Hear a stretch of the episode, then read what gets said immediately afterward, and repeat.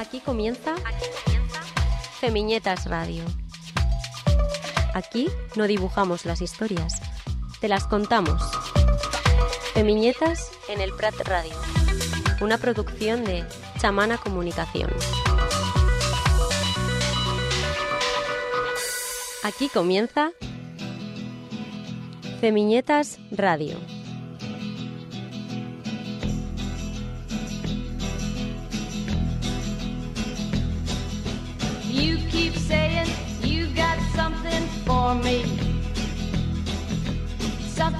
You call love, but confess.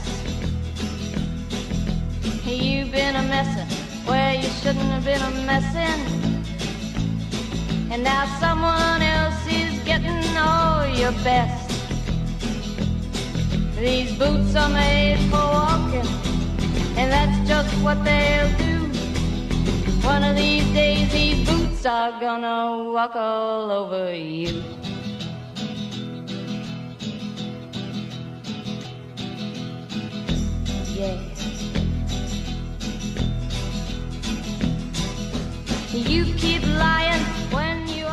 Hola Florencia Col, ¿cómo estás? Muy buenas, Camila Ferrari Kaplan, aquí estamos, programa 18 de Femiñetas Radio, esta segunda temporada de nuestro programa que se ha dado en llamar Femiñetas Radio, parte de nuestro proyecto, de nuestra propuesta artística, cultural, transoceánica, que, bueno, hacemos un periódico feminista, en viñetas, ilustrado, transoceánico, Autogestivo. autogestivo, que ahora está en plena mutación. Está en plena mutación. A ver, contanos un poquito. El presente está en plena mutación. ¿Qué no está claro? Estamos en plena mutación, estamos buscando eh, ahí, ajustando eh, Formatos. formatos, sí, sí. Va a seguir, va a seguir en un formato gráfico, analógico, de mano en mano. La idea es que se pueda eh, abrir, leer. Pasar de mano en mano, que pueda haber una feria que, que, bueno, nos, nos congregue, un colectivo siempre. Eh, así que mm, estamos ahí ajustando motores para que se pueda venir una temporada de también nueva de nuestro de nuestro soporte gráfico de esta plataforma que hemos dado a llamar Feminietas y que bueno tenemos madrinas eh, y, y- y aliadas en- enormes en diferentes lugares del mundo y que van a, a seguir acompañándonos así que bueno nada eso fue un poco lo de lo de los cuatro años porque ¿viste? cumplimos cuatro años y decimos qué hacemos ah tenemos que cambiar mutamos Me encanta. sí así es Y acá estamos en la versión sonora de esto. en la versión sonora, eh, así que síganos www.feminetas.com. Sí, y también invitar un poco a la audiencia que nos, que nos, que nos escriba si hay algún tema especial que quiere, que, que- que quiere que tratemos, alguien que quiere que invitemos. Sí, Eh, hoy nos, te- quedan, nos quedan pocos programas hasta final de año. Es Después verdad. hacemos un paratito. Pero puede ser para sí. post paratito. Si nos siguen recibiendo acá en el Prat Radio 91.6. Gracias Pico por este espacio. si nos siguen bancando la parada. Eh, bueno, nosotras con mucho amor y agradecimiento eh, y a lo mejor llegando a otros lugares porque después, bueno, las plataformas de audio, viste cómo es este tema de los podcasts, que, bueno, se podcast, pod- se- se podcast, multiplican. podcast. Así que, bueno, contarles que tenemos, bueno, un montón de cosas que vamos a ir eh, reproduciendo a lo largo de, de esta emisión para invitarles, eh, actividades y cosas que se vienen, pero contarles que además de nuestra economía feminista necesaria de analizar eh, con Ana eh, Jiménez García, que va a estar en un rato también con nosotras. Tenemos invitada en piso y cómo nos gusta siempre tener invitada en piso, que vengan a, a visitar. Mirarle los ojos. Que vengan acá, que vengan. Así que, bueno, después de muchos años volvemos a encontrarnos con una amiga. Así que está con nosotros Valentina Ver. Está acá, así que ya la podemos saludar. Hola, Estoy Valen. aquí, estoy aquí. Qué gusto tocaros, ¿eh? Otra vez. Viste que yo soy toquetona. Nos conocimos hace cuatro años y, y, y bueno, y volvemos a encontrarnos. Hemos encontrado en pasillos de facultad, por ahí o cosas así. Pero bueno, volvemos a encontrarnos. Así que ahora en un ratito vamos a hablar largo y tendido con Valentina, porque este año además hay mundial. Acá no hay mucho espíritu de mundial. No lo siento tanto como en Argentina, se hace en como...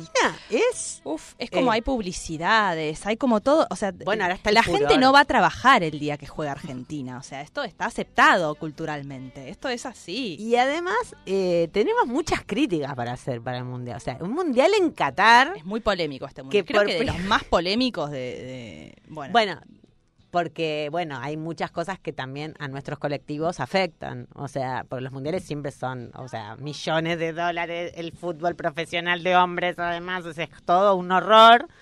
Además, se hace en los Emiratos Qatar. Que madre mía, eh, ¿tenemos alguna data de qué está pasando hoy en Qatar, señora? A ver, tenemos alguna data que, por ejemplo, en Qatar para las mujeres es muy difícil divorciarse, que no pueden obtener la custodia de sus hijos, que deben conseguir el permiso de sus tutores masculinos para casarse, para estudiar, para acceder a empleos gubernamentales, para viajar al extranjero y para recibir atención en salud reproductiva. Esto me parece muy fuerte, o sea, todo lo anterior también.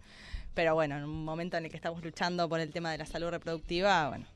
Eh, se también niega a las mujeres la posibilidad de desempeñarse como tutoras principales de sus hijas, eh, aunque estén divorciadas y tengan la custodia legal. Y tienen que pagar multas o ir cinco años en cana, en cárcel, o sea, prisión, si no cumplen requisitos que tienen que ver justamente, por ejemplo, con eh, nueva ley contra la libertad de expresión.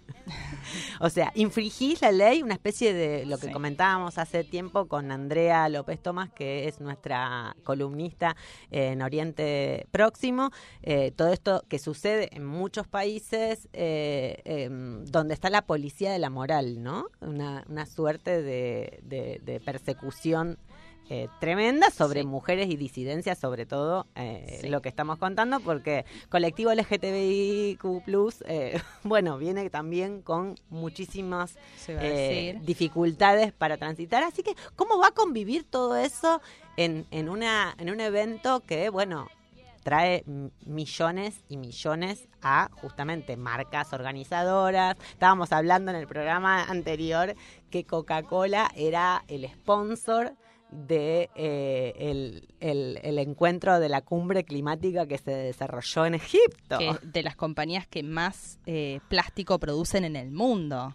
Bueno, Si hay compañías que contaminan, bueno, aquí está Coca-Cola, o sea, clarísimo. Pero esto eh, es lo mismo, son o sea, están auspiciando la Copa del Fútbol, quienes luego aquí en el mes del orgullo le pagan a, a influencers para que van a- vayan a decir que X marca es súper inclusiva y está por todos los derechos de todas las personas y nos ponemos todos los, la bandera de colores y es toda una mentira, ¿no? Entonces, eh, Efectivamente, por ejemplo, eh, eh, Nasser Al-Khater, eh, el organizador de la Copa del Mundo, dijo que los seguidores, las seguidoras LGTBIQ, tendrán derecho a viajar eh, a, a ver el mundial, asistir a los partidos, pero las demostraciones públicas de afecto están mal vistas y esto se aplica a todos.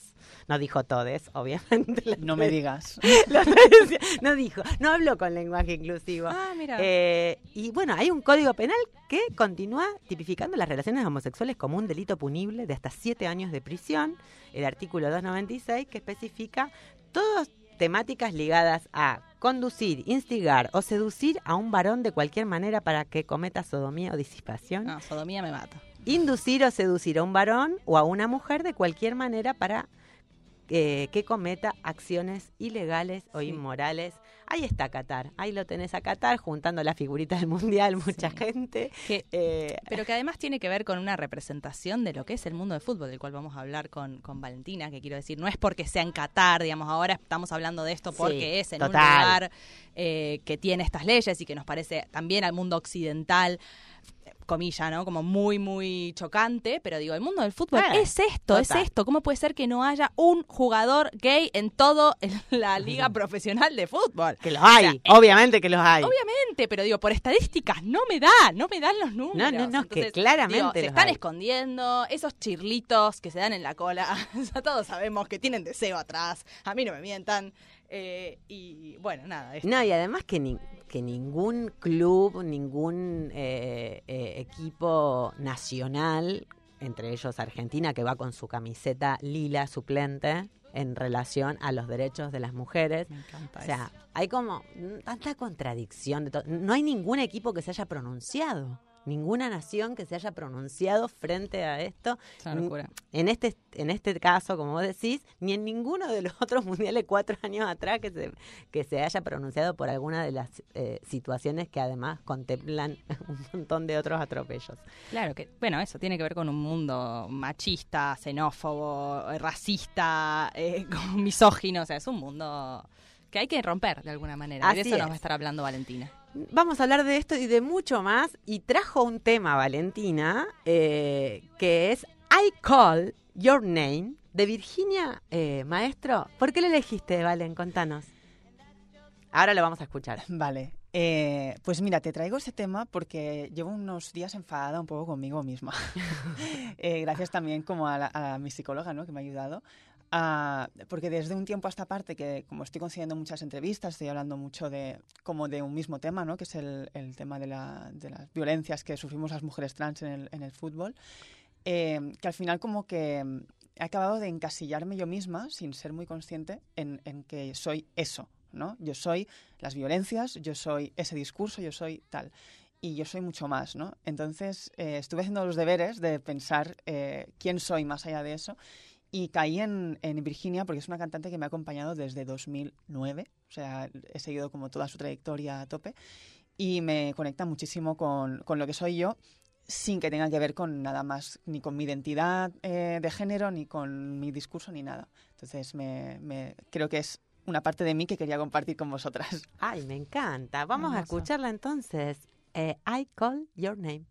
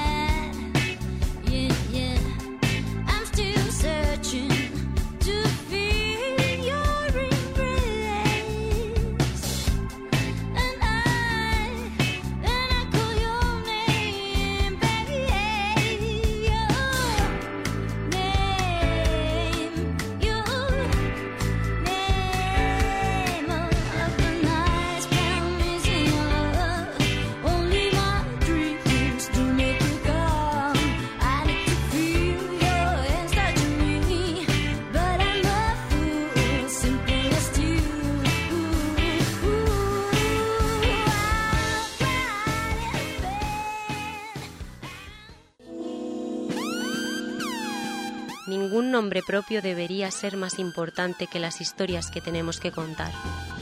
Bell Hooks. Entrevistas en Femiñetas Radio.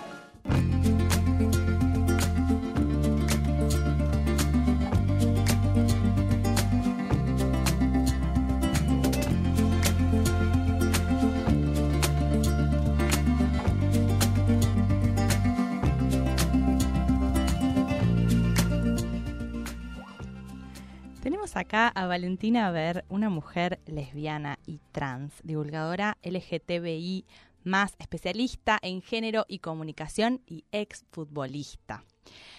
Creadora del proyecto La Respuesta a Todo, eh, que tiene un podcast protagonizado exclusivamente por personas trans, tías trans o transfemeninas no binarias, donde hablan de todo lo que te puedas imaginar, incluso de lo trans. Valentina se dedica a acercar las realidades trans y LGTBI a todo tipo de públicos. Hace charlas, eh, bueno, tiene un podcast.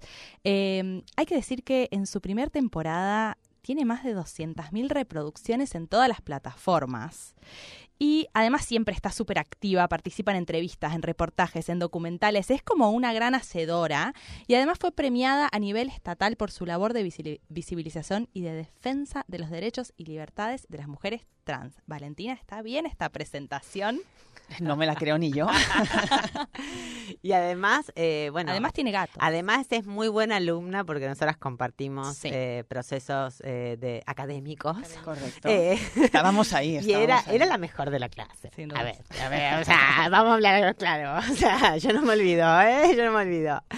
Eh, Valen, bienvenida nuevamente. Bien, bien, bienvenidísima, vamos. Eh, mejor Bueno, no puedo estar. ¿Cómo estás? Pues bien, estoy bien. Estoy en una, estoy en una semana de mierda, tengo que decirlo. Hay que pero decir esto. sí, por, justamente por el tema de los gatos, porque le han hecho un destrozo a mi pobre gata. Eh, con la esterilización fue como un desastre y ahora está, estoy como todo el día cuidándola, Sí. dándole de comer una croqueta a una croqueta y cosas así. Pero bueno, aparte de la parte, la parcel- parcelita sufridora de madre, eh, por lo general estoy bien. Estoy, hoy estoy de vacaciones, que eso también sienta muy bien. Sí. Y aquí estoy con vosotras. bueno, y el, el podcast tuvo su primera temporada Sí. con muy buena acogida, como, como contábamos. Eh, está buenísimo, Está escúchenlo, buenísimo. está en todas las plataformas, bueno, en Spotify como en nuestro y en un montón más, con muchas invitadas y, y con, bueno, mucha profundidad y mucho humor, porque además tenés mucho humor. Es una, es una gran, eh, eh, bueno, hacedora y escritora, la Valen. Así que, eh, bueno, ¿cómo ha ido eso? Eh, el tema monetizar, ¿no? el tema, el ítem monetizar es el que falta de hacer el check, ¿no? Ha sido, ha sido el tema. eh, la experiencia ha sido brutal. Además, eh, eso que decías, ¿no? Que nos hemos reído mucho de, de nosotras, de, de la realidad que nos, en- que nos eh, que nos envolta, que nos rodea. Y, y eso ha sido muy guay. Además, he tenido la oportunidad de conocer gente que igual si no hubiera sido por esto no habría conocido, ¿no? Es que nosotras creemos que el podcast lo hacemos por eso. pero Es la ¿Verdad? mejor excusa para juntarte con gente. Total. Ha venido gente hermosa y nos encanta además recibirlas en casa, Claro, ¿viste? claro. Como- Es tal es cual. la mejor excusa. Sí, porque además el podcast se graba en un bar que se llama Carita Bonita, que nos lo cedieron porque les apeteció, porque les gustó mucho el proyecto. Es un bar de, de dos mujeres lesbianas eh, y es un bar lésbico. Entonces eh, me parece preciosa esa alianza de eh, un bar lésbico que siempre como que se, se utiliza a las lesbianas como eh, que odian a las mujeres trans porque las queremos obligar a... Y, y no, o sea, las lesbianas eh, están a tope, lo han demostrado y, y nos recibieron con los brazos abiertísimos y nos lo venía gente del bar, o sea, pagaban a una persona para que estuviera allí eh, sirviéndonos, o sea, una pasada el, el cómo se han prestado el, el Carita Bonita y desde aquí aprovecho para mandarles un beso y para invitaros a que vayáis. Creo que abren los, los viernes y los sábados por la ¿Dónde está? noche. Eh, está en, la, en Balmes 69, eh, Ah. justamente. Qué lindo. Sí, justamente, y es maravilloso. O sea, yo, aparte de ir a grabar el podcast, voy a como consumidora prácticamente habitual porque es- el ambiente es muy chulo. Bien. Mm. Así que eh, eso sigue como en pie para continuarlo, porque ha sido una buena experiencia, imagino. Y bueno, tendremos que armar más charlas y más encuentros sobre posibilidades de financiamiento, que es lo que venimos también batallando. Por eh, favor, sí. En, en el último tiempo, porque no se puede vivir del arte, no es correcto que, sea un amor al arte y que no podamos eh, tener una continuidad de, de nuestras propuestas. ¿no? Justo, Como- justo es este el, el escollo ¿no? que hay ahora mismo, ¿no? porque la, tem- la primera temporada ha ido súper bien a nivel de números, ¿no? hemos sin poner ni un euro, o sea, no hemos eh, promocionado nada porque no había dinero. Claro. De hecho, el poco presupuesto que había eh, se destinaba a pagar a las invitadas, que es una cosa que no se hace, pero desde nuestro proyecto pensábamos que los testimonios de las mujeres trans tenían un valor y, le- y también están en una situación como más de vulnerabilidad, ¿no? Normalmente, y eh, fue como una apuesta que, que hicimos un poco así, como diferente, pero que tampoco reporta nada, mm, ¿no? Digamos que no es una inversión porque no te vuelve de ninguna manera, ¿no? Eh, realidad, pues que al final nadie veía un duro trabajando esto y, y trabajábamos demasiado sin, sin tampoco poder sustenta- sustentarlo de ninguna forma. Y es Entonces, mucho tiempo. Muchísimo, muchísimo. No solo la preparación, el contactar con, con las, con los representantes de las personas que vienen o con las personas mismas, el- la gestión económica, eh, las redes, que es lo peor del mundo eh, a nivel de, de trabajo, ¿no? De, es mucho trabajo y muy Sí. poco resultado. Tal cual. Entonces, claro, ahora estamos, yo estoy en el punto de escucho a cualquier eh, productora, eh, plataforma que quiera, que quiera llevar a cabo la segunda temporada, siempre y cuando se pueda hacer de una forma sostenible, donde todo el mundo esté trabajando, que tenga un sueldo, que pueda, eh, ya no te digo vivir de ello, pero sí que el trabajo esté remunerado y puedan, y puedan dedicarse a ello, porque al final, si no, pues evidentemente caes en dinámicas poco profesionales, ¿no? Porque es, que no hay más. O sea, tampoco le puedes exigir a nadie que trabaje gratis. Valentina, contábamos que nos conocíamos hace bastante tiempo y hace Sí. mucho que no nos encontramos a charlar y encontrábamos esta maravillosa excusa para volver a juntarnos. Y en el medio están pasando un montón de cosas. Hay una ley trans que está muy trabada en el. Congreso de los Diputados. Hay un proceso. ¿Cómo, cómo explicarle a una comunidad que eh, entiende que hay un tironeo, que hay un grupo feminista que, bueno, se amparan en una cierta radicalidad? Yo entendería la radicalidad desde otros espacios, Sí. pero bueno, es lo que está sucediendo. Son batallas que muchas veces se lían entre redes sociales, pero que sabemos que van mucho más allá. Eh, ¿Por qué cuesta tanto aceptar la disidencia, aceptar eh, la, la autopercepción de género, la identidad de género? ¿Cómo podrías contarnos a nosotras y a, una audiencia que, quizás necesita eh, argumentos o que los tiene, pero no, no termina de, de definirlos? ¿Por qué es necesario tener una ley como la ley que está tan tironeada en este momento eh, eh, y que todos pensábamos que podía aprobarse en poco tiempo? Aquí me has hecho muchas preguntas muy interesantes que quiero contestar. Eh, la primera, yo creo que decías, ¿no? ¿Cómo nos lo explican a, a nosotras? Justamente yo creo que vosotras representáis eh, algo que, que yo me he ido encontrando a lo largo de mi, de mi trayectoria, ¿no? que es que los feminismos mm, situados en, en Argentina, ¿no? en, en Chile, en, en zonas eh, donde es más calle en la lucha, ¿no?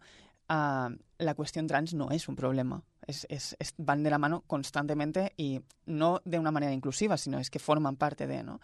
Eh, y pienso que, mm, bueno, pienso sobre todo en una cosa que dijo hace poco Alana Portero, que es una escritora eh, que también es una mujer trans, eh, que para mí es como el pedestal absoluto de la escritura, eh, que contaba ¿no? al respecto de esto que realmente lo trans molesta tanto porque está vinculado con- desde históricamente a, a la calle y en España el movimiento feminista tiene una, mm, una potencia muy burguesa ¿no? y muy institucional y eso no casa bien, evidentemente, porque al final pues somos una amenaza, ¿no? No es lo mismo permitir que las mujeres voten que no dar derechos a una comunidad que está em, abocada a la prostitución, abocada a la calle, abocada, ¿no? Que es, muy distinto. Entonces yo creo que molesta un poco eh, eso, la calle, el barro, es lo que, lo que le- no quieren ensuciarse y no quieren em, que habitemos los espacios, ¿no? Nos, nos, o sea, servimos para fol- folclorizarnos, ¿no? Para esas cosas, pero no, eh, como decía Lana, no, no para mirarnos a los ojos y, y- y- y que nos puedan oler, ¿no? Porque ocupamos el mismo, el mismo espacio. Yo creo que va por ahí.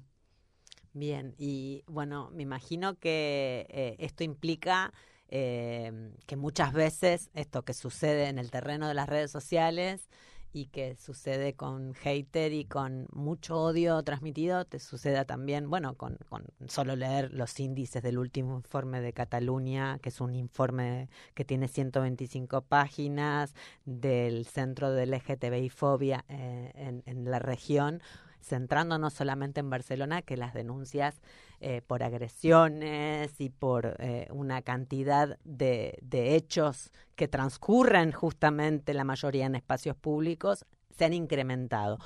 Hay una parte de los análisis que hablan que, bueno, que hay mayor información, hay mayor herramientas para denunciar, hay un centro específico de denuncias, digamos, y eso también alimenta que pueda haber un espacio para justamente canalizar eh, eh, esas situaciones violentas. Pero también que han aumentado. O sea, la realidad es que en números hay un 50% casos de más agresiones, digamos. Eh, seguramente lo has visto o, o- o- o- o no a, a- este informe. ¿Cuál es tu opinión sobre, sobre, sobre esto? Y, y- Sí. y efectivamente para ir entrando a, a lo que te ha ocurrido concretamente con, con el equipo de fútbol también. Sí, yo creo que la lectura que hacías es la, es la que comparto, que, que al final eh, desde hace unos años sí que empiezan como a haber más recursos, ¿no? Más eh, espacios donde tú puedas comunicar, oye, mira, me ha pasado esto, sin tener que explicarte qué es esto, porque ya lo saben, ¿no? Eh, hasta entonces, am, si tú recibías una agresión o una- un tipo de violencia LGTBI-fóbica, tenías que denunciarlo a la policía, que es normalmente quien hace estas agresiones, ¿no? Muchas veces. Entonces, eh, tampoco es una cuestión de ir al enemigo, a, ¿no? a- al enemigo como institución. O, o se sufre más violencia, claro, denunciando. Efectivamente, efectivamente. De hecho, yo me lo he encontrado, ¿no? Entonces, em, yo creo que por una parte el, el incremento responde a eso, igual que ha pasado también con las denuncias feministas, ¿no? Que de repente ah, se han denunciado muchas más eh, agresiones o muchas más em, eh, abusos o, incluso muertes que se han sabido canalizar como o filtrar desde violencia machista. Y por otro lado, yo creo que también pues, lo, lo que eh, viene pasando desde los últimos años, que es la, la incursión de la ultraderecha en, en las instituciones y en los medios en general, que los han abrazado completamente y les han dado espacios, es- les han abierto espacios en prime time eh, para hacer jijijaja con hormiguitas, ¿no? Entonces, eh, yo creo que esto también ha alentado a una parte de la población que estaba en sus cavernas y que de repente ha dicho, ah, mira, si yo, yo pensaba así y no me dejaban decir estas cosas, pues ahora voy a decir el doble y las voy a hacer, ¿no? Institucionalizan eh, los discursos. El odio, institucionalizan el odio, tal cual. Sí, sí, sí, exacto. Entonces mi valoración es, es esa y, y creo que está bien que tengamos esos informes para al menos eh, tener una base sobre la que trabajar, ¿no? Que es lo que no pasaba antes. Y, y sobre la ley trans, ¿qué, ¿qué te parece que está pasando? ¿Cuál es tu visión sobre esta ley? Eh, bueno, yo creo que cuando mm, al final impulsas una ley hay, hay siempre intereses y hay poderes que, que conflictúan, ¿no? En este caso está pasando algo bastante... A mí me sorprende incluso lo, lo bizarro que es porque esta ley se había acordado previamente, ¿no? Que no es una ley que de repente haya salido, sino que es una En ley... junio. Eh, sí, y, y previamente, en- en 2018 tenés razón. eh, la gente que la está intentando tumbar había dado el visto bueno eh, a una ley de mínimos. Que, porque recordemos que esto es una ley de mínimos que no ampara a muchísimas realidades, sobre todo realidades migrantes, ¿no? que quedan completamente fuera, fuera eh, rela- relacionadas con lo trans. Eh, también es verdad que mm, sin papeles no hay ley trans, o sea, por mucho que eh, hagamos leyes que nos amparen eh, con la ley de extranjería actual, pues ya podemos hacer cosas que no va a servir de mucho, pero, pero es eso, ¿no? Yo creo que el- el- la pugna de intereses ha provocado que den una- un giro espectacular y sin ningún tipo de, de justificación pública, ¿no? Porque no se puede justificar. Y en vez de justificarlo, lo que hacen es hacer ruido, mucho ruido, mucho ruido, mucho ruido, hasta que se, como que se enmascara y se hablan de cosas que no tienen nada que ver con la ley, como que van a hormonar a menores, ¿no? Cuando ni siquiera las competencias son estatales, ¿no? Respecto a esto. Miedo, miedo, miedo. Miedo, miedo, miedo, y no se hablará de que esta ley ya estaba acordada. Básicamente es eso, y se está intentando retrasar para que acabe la legislatura, eh, vuelva el PP a las instituciones eh, como máxima fuerza, y aquí no ha pasado nada y a seguir funcionando. Claro, es eh, súper interesante lo que decís porque eh, se- corre el eje, como ha sucedido con otras cantidades de historias eh, y de temáticas donde, bueno, se busca la centralidad de- te distraemos por acá. Tal cual. Mientras tanto, está sucediendo todo esto, ta, ta, ta. Y mm, básicamente crees que, eh, o, te- sorprende que, que, todavía no pueda ah, eh, darse una, un- un- una, una vuelta, que haya decisión política de quienes se comprometieron. eh, no sé, falta fuerza. Eh, falta representatividad en esos eh, en esos espacios donde sí están dadas las condiciones para, para argumentar, porque digamos, hay, hay un, un detalle concreto que es por qué se necesita una ley trans. Si querés, también podés contar por qué se necesita una ley trans. Claro, yo creo que, que, mm, incluso se ha hecho poca pedagogía antes, ¿no? Quizás, de, de por qué se necesita esa ley. Mm, sí que es cierto, yo creo que sí que se ha escuchado a los colectivos que han querido formar parte de, la negociación y del proceso de, de, al final de consulta pública. Yo creo que es una ley que, que responde a muchas necesidades que se han planteado desde, desde los activismos trans, pero mm, claro, ¿por qué está, o sea, por qué falta fuerza? Pues yo creo que porque el poder es muy frágil. Y más allá de lo trans, eh, el- los partidos mayoritarios están viviendo pugnas constantes internas que no tienen nada que ver con, con- con nada social, es una cuestión de poder. Entonces, eh, tampoco les interesamos tanto, yo creo.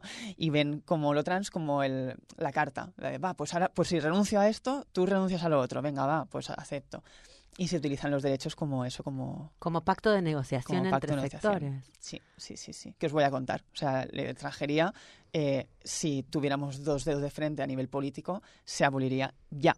Ya, porque mm, están pasando cosas muy graves, está pasando lo de Ceuta, está pasando eh, muchas eh, cuestiones relacionadas con la explotación sexual, que lo que se hace es hacer una ley para prohibir la prostitución en vez de abordar el problema desde por qué se hace esto, ¿no? que al final tiene mucho más que ver también con la extranjería. Entonces, eh, yo creo que es- está relacionado sobre todo por- con el poder, que es muy difícil tumbarlo desde el institucionalismo. ¿no? ¿Y concretamente crees que va a tener una, una sanción positiva en el mediano o corto plazo o crees que esto se va poniendo cada vez más denso? Eh, tenemos elecciones el año que viene, digo, los contextos y lo que vamos viendo en Europa también, ¿no? Sí, una, sí, sí. una Italia que, que empezamos a... a- a- a- a- primero a mofarnos, a sorprendernos y después vemos concretamente lo que va sucediendo, eh, por nombrar algo que está muy cerca de España, ¿no? Sí, sí, sí, sí. Sí, parece que, o sea, yo, claro, es la incertidumbre es total. No se sabe ni siquiera la gente que está dentro, que, que más o menos yo puedo a veces eh, hablar con, con ellas. eh, me comenta que, que, igual mañana mm, de repente el PSOE dice que la ley trans, mm, que los, las personas trans no existen y, y aquí no ha pasado nada, ¿no? Entonces, eh, y también por parte de, de Podemos, ¿no? Que también tiene su papel, también está intentando defenderlo como puede, pero también tienen una lucha de poder que tienen que mantener y, y no, no van a defender la ley trans a toda costa, ¿no? Que eso también es triste. Eh, porque forman parte del tablero político. Entonces, yo quiero pensar, para no eh, tener ganas de quedarme en casa llorando, que esto va a salir, pero la realidad es que no se sabe, no se sabe. Tendremos que seguir presionando y seguir eh, exigiendo que se negocie y se llegue a acuerdos. Hay una escritora que queremos mucho, que se llama Camila Sosa Villada, eh, y les recomendamos todos los libros que tienen, porque, bueno, nos gusta mucho, y hace poco estuvo acá en Barcelona. Y eh, en, ayer hubo una otra de todas estas polémicas, que, que digo, más que polémicas, son hechos bastante graves eh, por el discurso, por cómo, por quienes las emiten y demás. Y entonces me, pareció interesante compartir un pequeño tuit que, que hizo ayer. Dice, las trabas, como comúnmente en Argentina se les llaman a las travestis, existimos desde antes de la colonización. Siempre estuvimos y existimos, con TERF o sin TERF. Con los peores discursos y matanzas. No sigamos buscando amos ni sádicos, ni la dictadura militar pudo con nosotras. Pareció maravilloso, eh, sobre todo porque dice, la que responde es nuestra vida. Eh, y me parecía interesante traerlo acá. explicando también que las TERF es este colectivo eh, que de alguna manera milita su, o sea, hace su militancia Mm. en contra de la existencia de las personas trans, se podría decir, ¿no? Correcto. O, de, o de los derechos a las personas trans. Sí, sí, las dos, la existencia y los derechos. Sí, nada más y nada menos. Eh, hablábamos eso de las radicales. Hay eh, espacios como Contraborrado y demás, eh, que además tienen un soporte económico y de financiamiento. Hablando de financiamiento, y que estamos muchas veces muy precarizadas desde ciertos espacios autogestionados, como Claro. estos. eh, bueno, justamente después vemos el contrario, ¿no? Espacios que tienen unos discursos de odio muy fuertes y que a su vez eh, acusan a a otros feminismos o a otros colectivos eh, LGTB y trans de eh, tener actitudes totalitarias, ¿no? Es como, wow, me explota la cabeza. Completamente. Al final responde, o sea, son. A mí me sabe mal porque tampoco quiero tratarlas desde la condescendencia, ¿no? Porque creo que no, no es eh, lo pertinente. Pero sí que siento que no están siendo conscientes de lo utilizadas que están siendo, porque al final el, el poder necesita de ellas y les está dando el espacio, les está dando, tampoco pienso que, que les estén dando un pastón increíble, pero sí que tienen sus tribunitas y que sí que tienen sus parcelas para, para hacer sus cosas y, y eh, contribuir a este equilibrio, ¿no? Al, eh, por un lado, visibilizamos a los discursos a favor de la liberación, em, en contra del binarismo, en contra de tal, eh, pero también damos pie a que esta gente tenga su espacio, ¿no? que, es lo que permite que haya un orden, que nos peleemos entre nosotras y que no nos peleemos eh, por lo que hay que pelearse, ¿no? digamos. Entonces, eh, a mí me sabe mal por eso, porque ellas, eh, no entiendo muy bien por qué, pero eh, viven como ancladas en ese odio hacia las personas trans, ¿no? y en concreto hacia las mujeres trans. em, pero no les está, o sea, no les coloca en una situación mucho mejor que la que tienen por, por su realidad, ¿no? Así que no sé, me sabe mal por ellas, espero que, que se den cuenta. Y hay un discurso muy desde, desde una ficción eh, tremenda, eh, nos van a venir a, a- a- a- raptar, van a utilizar cuerpos para hacer eh, trasplantes de útero. O sea, hay cosas como muy fuertes. Es muy fuerte, Es sí, sí. muy fuerte que va. Está jodido, está jodido. Veo los- las historias o, o- o discursos cuando vos escuchás eh, a, personas que hace cuatro o cinco años tenías como referente, digo, dentro de los feminismos, claro. Y hoy están y le estabas dando su- tu dinero. Que esa es otra que a mí me ha pasado varias veces. De tener, de tener como es una persona que digas, Buah, está planteando una cosa muy chula, voy a pagar para, yo qué sé, hacer un máster o comprarme un libro o no sé qué. Y pasan unos años y es un, pero esta persona, ¿qué hace? ¿Sabes? Claro. ¿Qué está haciendo? Van ¿Qué a entrar a los baños y van a violar a tus hijos. Es muy, eh, o sea, Sí, estamos es- hablando de eso para que cualquier, Sí, cualquier sí, persona sí. que esté escuchando y no tenga mucho en cuenta qué es lo que está diciendo, digamos, un colectivo como Sí, la sí. STERF dentro de Contraborrado y un montón de espacios con mucho soporte y mucha viralización. Sí. Digamos, es, es heavy. Y, Sí, y sí. te ha pasado a ti, eh, digamos, eh, algo cercano a esto en relación a tú, como dijiste hace poco, en junio, no cuelgo los botines, me los cuelgan. Correcto, sí. Cuéntanos qué ha pasado con eso, porque vos venías, eh, bueno, jugando ahí en, Sí, sí. en- en- en- la liga, eh, maravillosamente, con, bueno, muchas ganas, mucho deseo, porque sabemos que, que así es, y, y bueno, te tuviste que retirar. Sí, además eh, me pilló como en la mejor temporada, ¿no? Que es como la, contradicción máxima, ¿no? De decir, ostras, cuando con todos los años que llevo de sufrimiento sin un resultado visible, ¿no?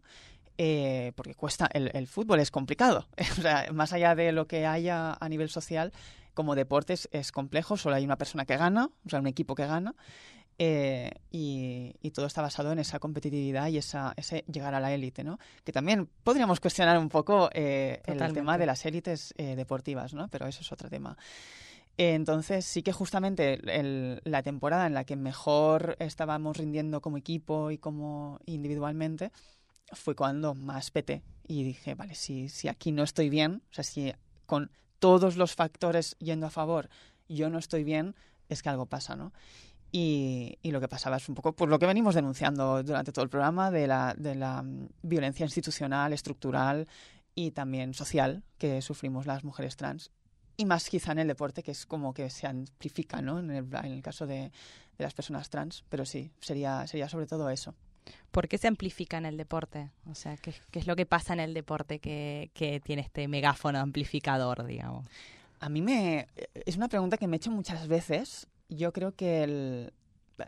Me planteo dos cosas, ¿no? Por un lado, pienso un poco en la familia como institución, ¿no? Y me, me, me genera como ciertos paralelismos. No he ahondado en el tema, quizás es, es una, es una fumada, ¿eh?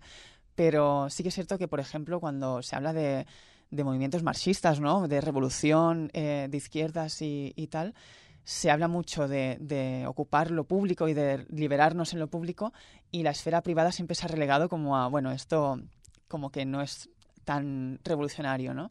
Cuando al final las que pringamos somos nosotras, que somos las que sustentamos el capital, ¿no? El capitalismo cuando eh, hacemos nuestro trabajo gratis y todas esas movidas, el trabajo reproductivo.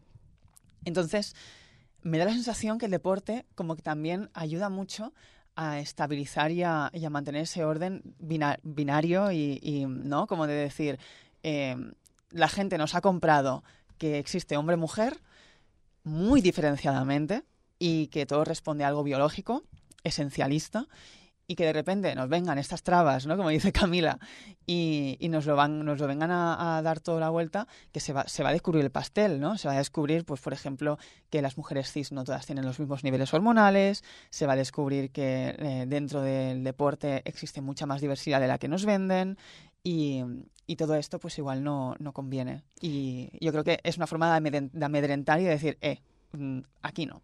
Es que tiene que ver quizás, y no sé, corregime, pero con este discurso que escucho a, mucha gente como que no tiene mucha idea, ¿no? Pero como, eh, quiero decir, gente que por ahí está un poquito en el tema, pero no súper metida y que te dice, no, bueno, claro, ¿no? Como to- totalmente respeto, cada persona se autopercibe como quiera, pero eh, en realidad somos dos. O estás de un lado o estás del otro, ¿no? Total. Entonces, este es el discurso de alguna manera mainstream de la gente que sin saber mucho quiere ser, o sea, es gente con buenas intenciones Correcto. Quiero decir, no es gente que está ahí como negando tu existencia, pero es gente mm, que se ampara en este discurso biologicista de alguna manera, que divide el mundo en una línea muy fuerte entre A y B. Completamente, Eh. completamente. Sí, sí, sí. De hecho, hoy escuchaba, o ayer, a, a una, una muchacha que no sé cómo definir, yo creo que es, traductora, pero también ha coordinado un libro maravilloso que se llama Las degeneradas trans acaban con la familia. Es espectacular, que es como un compendio de, artículos de, mucha, de muchas eh, activistas y escritoras muy, muy interesantes, que es también de marxismo queer, ¿no? Y, y esta muchacha, que se llama Ira Ibris, am, hablaba sobre la- eh, que desde ahora, por ejemplo, ha surgido un movimiento que es Feministas contra la Transfobia, ¿no? que, que está siendo bastante bien aceptado y bastante viral. Em, y ella lo problematizaba desde, como tú decías, ¿no? desde el agradecimiento de decir qué guay que haya estos posicionamientos, desde un punto de vista más reflexivo y como más mm, de, de- de discurso, reflexionaba sobre hasta qué punto debemos ir contra la transfobia y no y, y por qué no sería más interesante ir contra el binarismo, ¿no? Porque al final la transfobia, si se resuelve, eh, no deja de ubicarnos en dos categorías estancas, rígidas, eh, que quizá con lo trans se flexibiliza un poco, pero, pero lo trans no deja de, de- de llevarte hacia uno de los dos lados, ¿no? Aunque sea de forma eh, más ah, menos hostil y menos eh, cis. Pero yo estoy a favor de eso. Entonces, no me acuerdo de lo que me has preguntado, pero te, te he soltado eso porque me ha parecido muy interesante. Está súper bien, súper bien. Genial. Bueno, Bueno, Valentina, eh, gracias por venirte. Un Eh, placer. Nos quedan un montón de temas. Tengo que venir cada semana, Flor. Bueno, pero que, que, que, que este lazo que abrimos nuevamente, claro. eh, que siga conectado Sí, sí, y, y ya veremos, eh, atentas a, a que vuelva la segunda temporada Por favor, sí. eh, de, del- de tu podcast. Eh, y bueno, y estemos conectadas, esperemos que, que vaya bien. No sé si está totalmente cerrado el cuelgue de botines. El... Sí, de momento sí. No, no. Yo creo que por mucho que cambiaran las cosas, yo ahora mismo el, el background que tengo es demasiado, demasiado fuerte. Pero nunca se sabe. Yo nunca me cierro puertas a nada. Podemos decir de quién es hincha, Valentina. Del Europa, que era el equipo en el que estuve hasta el último año. Sí, no soy, no soy muy forofa, quitando mis compañeras, ¿no? Que es como que las siento parte de Eso mí. fu- bueno, eso también me, sé que eh, fue un gran equipo y que sí, sí, hubo sí. ahí un, un nivel de compenetración y de Totalmente. amor. eh, bueno, Sí, y lo sigue habiendo. y lo sigue viendo, eso está bueno. Sí, sí, bueno. sí. Bueno, Valentina Ver eh, estuvo con nosotras eh, aquí eh, en el Prat Radio y en Feminietas Radio, así que gracias por, por acercarte. Un placer. Y ya venimos porque está ya conectada eh, nuestra amiga Ana Jiménez García. Así que un poco de música y volvemos con ella.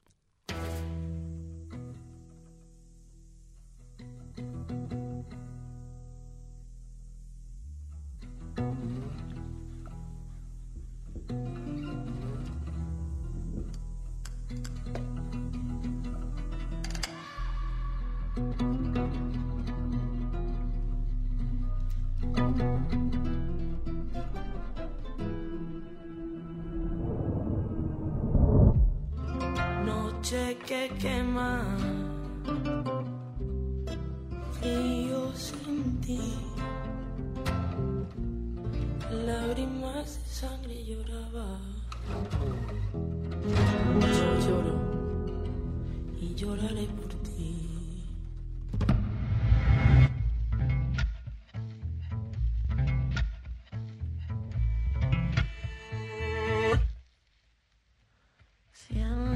Sangre fría recorriendo mi cuerpo.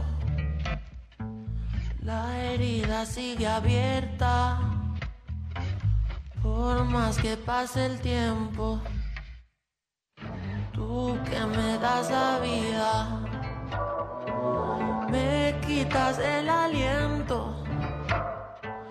Yo vuelvo a darme cuenta cuánto de ti dependo. Llévate el dolor que guardo clavado en mi pecho. Y es que aún hay algo en este sabor amargo que mata mi sufrimiento.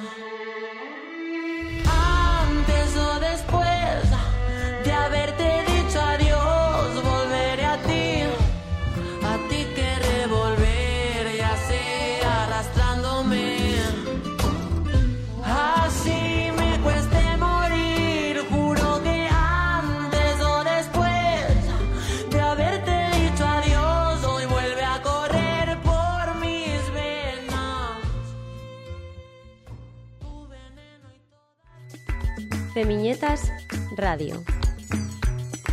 Aquí no et dibuixem les històries, te les narrem. Femiñetas Radio.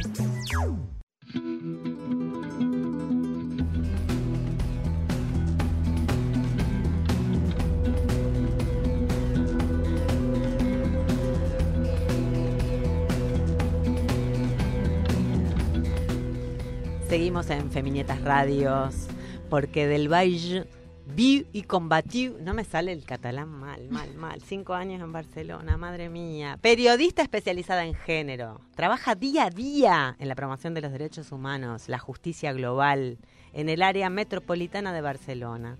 La frase de cabecera que tiene es, el feminismo antirracista y descolonial ha sido la herramienta que me ha permitido cuestionarme todo lo que venía conmigo y hacia dónde voy. ¿Quién dijo esto? Ana García Jiménez, nuestra columnista amada, vamos a un aplauso, porque nos va a explicar un poco cómo viene la vida, nuestras economías que están tremendas. Hola Ana, ¿estás ahí? Hola, ¿qué tal? ¿Cómo estáis? Hola Ana, qué bueno escucharte después de este largo periodo sin tener nuestra columna tan necesaria, que la, la empezamos a transformar a Camila, ya tiene economía eh, de cercanías de casa, cambió de banco, cambió de sistema, de No. sistema operativo. No te voy a mentir, de lo único que no pude cambiar fue Google Drive. No puedo, todo el sistema de Google ya. me tiene de hija. ¿Qué crees Ay, que te sí, sí. Bueno, cada una haciendo lo que pueda. Claro. No, es, es- No es pasa de a nada. poco, es de a poco, ¿viste? Transforma Eso. tu, pinta tu aldea que pintarás el mundo. Bueno, Eso. ahí vamos. Pero bueno, contar un poco que, de qué va la economía feminista, ¿no? Que, que es lo que vinimos trabajando contigo eh, todo la temporada anterior y que queremos retomar porque nos parece súper necesario. Eh, así que contanos un poco eso. ¿Cuál es eh, eh, también lo que lo que va, lo que tratás de impulsarnos a, a- a toda la colectiva y también lo que nos vas a traer hoy, que básicamente es lo que viene eh, ocupando nuestras cabezas y nuestros Sí. cuerpos. Sí, sí, lo que nos vienen spameando todos estos días, ¿no? De, bueno, ya avanzo que hoy quería hablar de, de la inflación, de ese palabra que, que vemos en la tele, que leemos, que escuchamos, pero bueno, un poco en la línea con lo que comentabas antes, Flor, de, de qué es lo que habíamos venido haciendo, pues era un poco romper con la, con la idea de, de la economía como algo tan complejo, eso, con unos palabras extrañísimos de primas de riesgo, de Euribors, de PIBs, de IPCs, algo que, que no va con nosotras o que creemos que no va con nosotras y que, y que realmente tiene unas connotaciones o unos, unos planteamientos que rompen muchísimo con lo que nosotras venimos luchando. O sea, cuando hablamos de economía feminista, hablamos de una economía que rompa esa- esas directrices de maximizar beneficios, de, de consumir y consumir y consumir, y piense en otro tipo de beneficios, en beneficios sociales, en decrecimiento, en reparación del medio ambiente, en valorar los saberes colectivos, no sé, esto que ahora sí que em, parece que empieza a estar encima de la mesa de monetizar las tareas de cuidados. Bueno, un poquito eso, ¿no? La economía feminista viene para romper esas estructuras de, de- de poder que, que no son, que anteponen, que anteponen la, la vida y que no, sos- no son sostenibles. No sé, al final explicación. aquí- al- recuerdo, recuerdo que hablábamos de eso, de que al final todas sabemos de economía porque a diario aprendemos, administramos, ahorramos, mm, tenemos un presupuesto mensual, dejamos dinero a las amigas, un poco eso.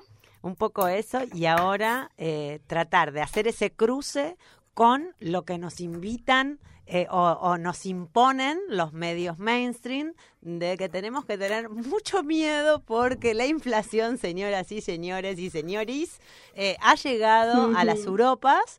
eh, dos dígitos eh, ha llegado, bueno, parece que España eh, baja. eh, esto igual Sí. golpea el bolsillo, vamos a lo concreto, porque no sé si Claro. ¿Cómo, claro. ¿Cómo introducimos el tema? Porque además a las mujeres y a las disidencias generalmente nos golpea más, como todo. Claro, exacto, justo, justo íbamos a hablar de eso. De hecho, ayer revisando un poco de qué se estaba hablando respecto a la inflación, descubrí que yo no lo sabía, que en, que en países anglosajones y de habla inglesa ya se habla de she inflation, o sea, la inflación de las mujeres, porque al final a los cuerpos que más les acaba afectando es cuerpos disidentes, mujeres, niñas, que son las que al final están más expuestas. Pero bueno, primero de todo, como para para atarrar, que se dice en catalán, ¿qué es esto de la inflación, no? Porque al final es un palabra que puedes intuir, ¿no? Pero al final son tantas palabras extrañas que cuesta, cuesta ubicarse. Entonces, lo que es más obvio es que la inflación es como perder poder adquisitivo. ¿Eso qué significa? Que con el dinero que tienes puedes comprar menos cosas. No sé, justo ayer miraba una, una tabla de los precios aquí en España y miré cuánto valía hacer una tortilla de patatas, que yo personalmente la manejo bastante y todos los miércoles pues me hago una tortilla de patatas. Me encanta, y me en este, encanta. último, en este último año el precio de una tortilla de patatas ha subido un 18%.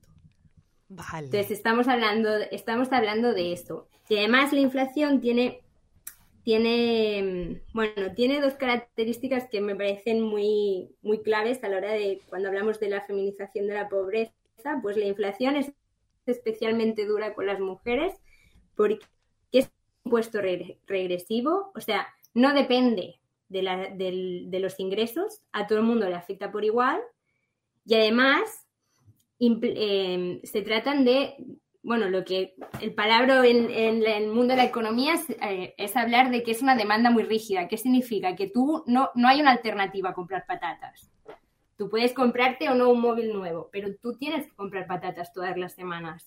Especialmente las mujeres, que son las que le dedican un porcentaje mayor de su, de su presupuesto a comprar comida, pues se encuentran en una tesitura en la que no hay alternativa.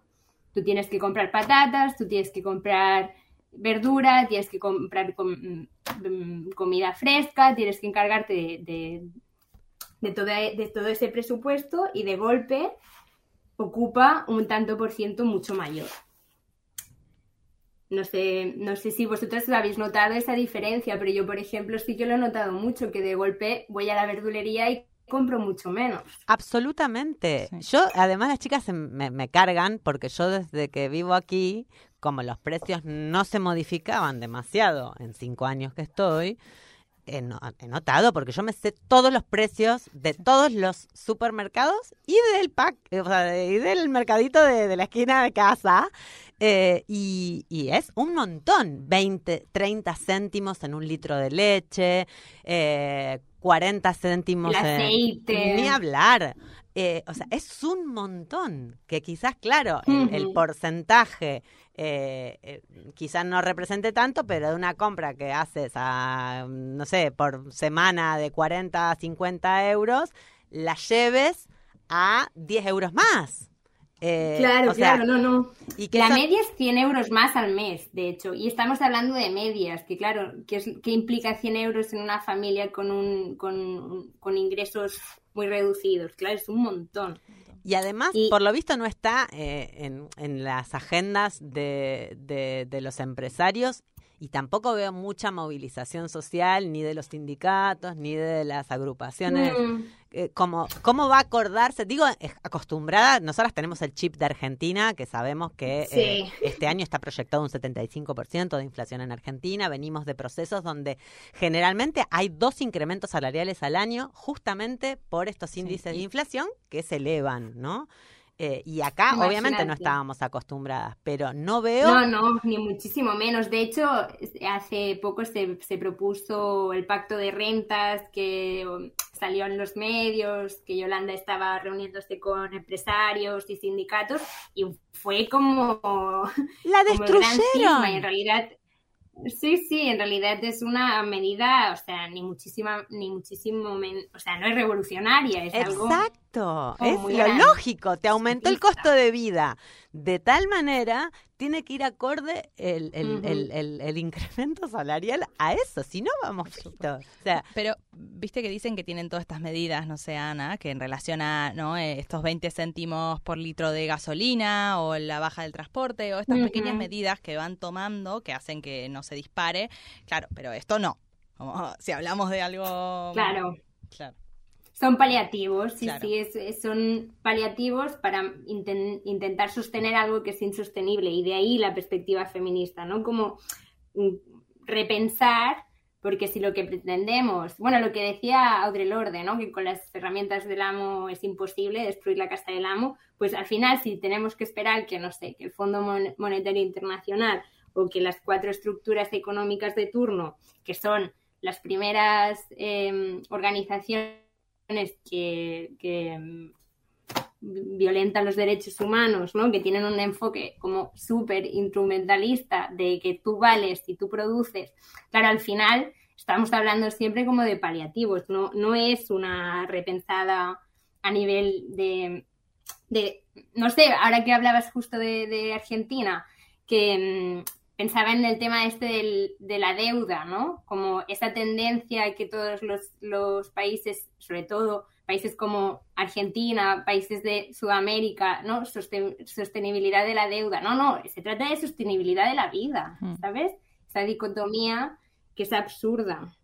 totalmente. Bueno, Pero Ana, bueno, no, eh, no, es... a- ajustarnos a, a los lazos, a, las, a los comercios de cercanía, a también, eh, no sé, hemos empezado, o en nuestro caso, hemos vuelto a comprar en cuotas, por ejemplo, entre otras cosas.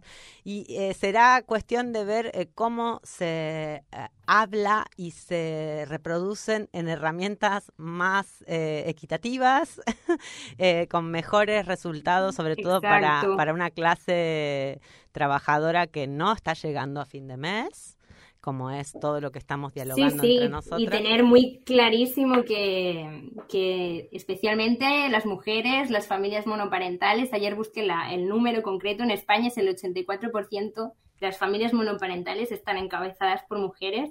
La inflación y la, la feminización de la, de la pobreza al final es menos ingresos, más gastos, una carga mental mucho mayor que al final el resultado es una in- inequidad estructural.